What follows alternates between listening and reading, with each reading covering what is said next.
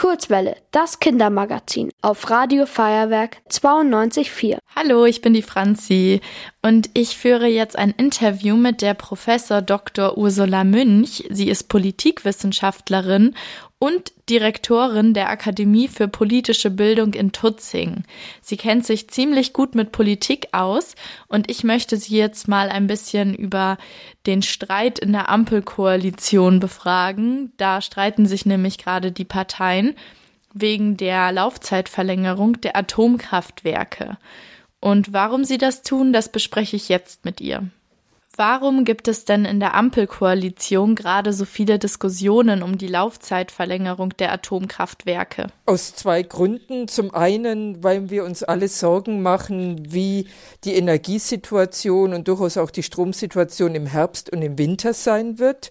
Da sind wir alle zum Sparen aufgerufen und dann sagen eben manche, ja, Sparen genügt nicht. Es wäre doch sinnvoll, dass wir möglichst viele Quellen für, für Energie haben, unter anderem auch eine gewisse Zeit lang Kernkraftwerke. Das ist der eine Grund, der sachliche Grund. Und dann gibt es eben noch einen anderen Grund, dass sich die drei Koalitionspartner darüber uneinig sind. Also, dass man unterschiedliche Vorstellungen darüber hat, wie sinnvoll es ist, jetzt nochmal über Kernkraft zu reden und die in Anspruch zu nehmen. Warum hat Kanzler Scholz in der Atomfrage jetzt ein Machtwort gesprochen? Ja, das mit dem Machtwort, das ist durchaus umstritten. Da gibt es auch ganz unterschiedliche Ideen, warum er das getan hat. Ich glaube, das Wichtigste ist, dass er erkannt hat, dass die beiden, die sich am meisten darüber gestritten haben, weil sie schlicht und ergreifend unterschiedliche Vorstellungen haben, das ist der Bundesfinanzminister von der FDP, Christian Lindner, und der Bundeswirtschafts- und Klimaminister Robert Habeck von den Grünen. Äh, Kanzler Scholz hat erkannt, dass die beiden sich nicht einigen würden, dass die im im Grunde der Streit richtig festgefahren ist.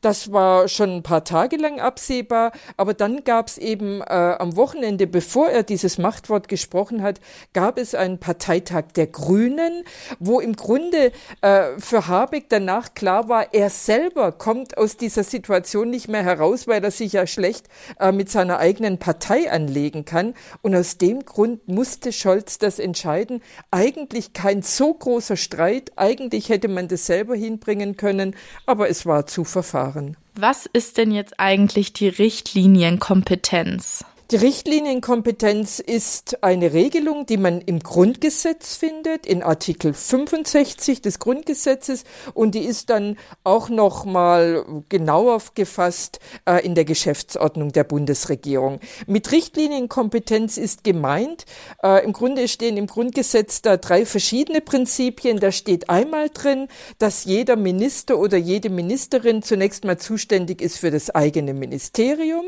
Dann steht drin in Artikel 65, dass die Bundesregierung gemeinsam normalerweise entscheidet, also ein Kollegialorgan ist, nennt man das. Und dann steht aber eben auch noch drin, wenn Uneinigkeiten sind, wenn Streit ist, dann ist da einer, nämlich der Chef vom Ganzen, von der Bundesregierung, der Bundeskanzler, der zur Not auch tatsächlich mal ein Machtwort sprechen kann. Aber der, der Punkt ist eben, das kann er jetzt nicht allzu oft machen. Äh, die Minister oder Ministerinnen sind nämlich keine Untergebenen des Bundeskanzlers. Eigentlich ist er nur ein bisschen herausgehoben äh, aus der Regierung, aber er muss immer zunächst mal versuchen, sich zu einigen. Nur wenn das nicht gelingt, dann eben kann er von der Richtlinienkompetenz Gebrauch machen und sagen, ich möchte, dass es in die und die Richtung geht und deshalb Richtlinienkompetenz. Und warum steht die Partei Bündnis 90 Die Grünen aktuell in der Kritik?